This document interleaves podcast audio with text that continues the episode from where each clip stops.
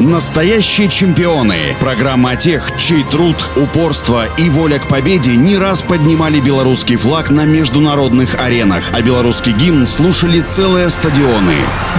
Всем доброго дня, у микрофона Василий Данилов. Андрей Богданович родился в городском поселке Елизово Осиповического района Могилевской области. У юноши практически не стояла проблема выбора спортивной дисциплины. Старший брат Александр еще в школе начал серьезно заниматься греблей. На юниорском чемпионате мира в 2005-м Андрей Богданович, выступая в каноэ-одиночке, благодаря великолепной подготовке, занял второе и третье место на пьедестале почета. Тогда же старший тренер национальной сборной Николай Банько предложил Андрею попробовать сесть в каноэ с братом результатом. Решение оказалось более чем верным. На одном из этапов Кубка мира братья сенсационно одержали победу. У руководителей сборной Беларуси практически не было сомнений. Богдановичу нужно планомерно готовить к летней Олимпиаде в Пекине. Закрепляя свой успех и готовясь к Олимпийским играм, братья выиграли Европейское первенство 2007 и Чемпионат Европы 2008 годов. Тяжелая работа и упорная подготовка принесли плоды на 29-й летней Олимпиаде. Бурный финиш, который продемонстрировали спортсмены, можно считать их визитной карточкой девушкой. Братья Богдановичи четко выдерживали установку тренера. На первых 750 метрах контролировать лидеров, не дать им создать серьезный задел, а потом оглушить своим коронным спортом. Это тактический прием, когда спортсмены на короткое время резко увеличивают темп движения. На финише Андрей и Александр опередили своих главных соперников – прославленный немецкий экипаж.